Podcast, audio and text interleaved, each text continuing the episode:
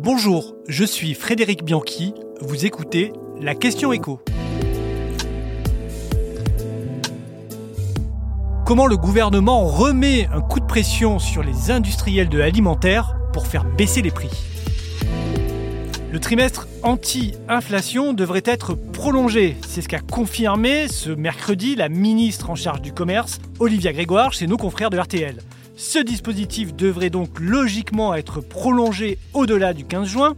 Les patrons des grandes enseignes de la distribution, même Michel-Édouard Leclerc, seront attendus à Bercy ce jeudi pour en discuter. Mais la ministre souhaite que les fournitures scolaires soient d'ores et déjà comprises dans cette future opération. Alors, on rappelle le concept, c'est une sélection de quelques dizaines de produits, voire quelques centaines, comme chez Intermarché, sur lesquels les enseignes compressent leurs marges pour éviter les hausses de prix. Et le gouvernement est plutôt satisfait du résultat. Selon la DGCCRF, la baisse des prix atteindrait même 13% en moyenne sur ces produits entre mars et mai. Selon Olivier Grégoire, les volumes de vente sont en forte hausse pour les produits concernés par ce trimestre anti-inflation.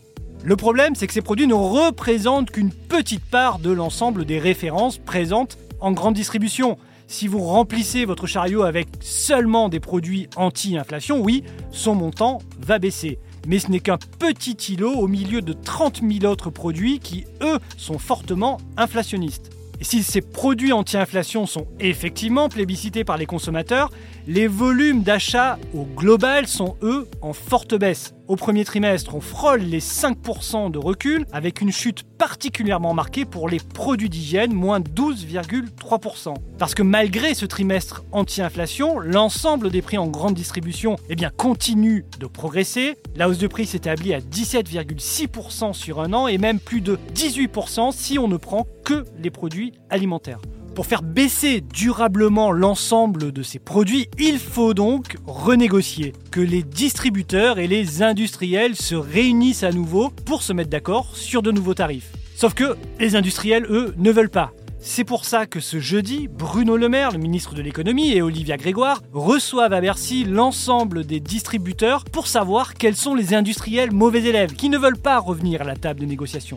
Et gare aux récalcitrants, le gouvernement a promis de nouvelles sanctions, Olivier Grégoire a dit qu'elle ferait du name and shame, c'est-à-dire qu'elle va citer les marques qui ne veulent pas renégocier leur prix à la baisse alors que leurs matières premières et leurs coûts d'énergie ont baissé. Ça devrait prendre, explique-t-on du côté de son ministère, la forme d'une interview au cours de laquelle eh on citera le nom des marques qui ne veulent pas baisser leur prix. Le problème, c'est que cette sanction est un peu aux confins de la légalité oui, les industriels peuvent pratiquer les prix qu'ils veulent et ils ne sont pas tenus de baisser leurs prix s'ils n'en ont pas envie.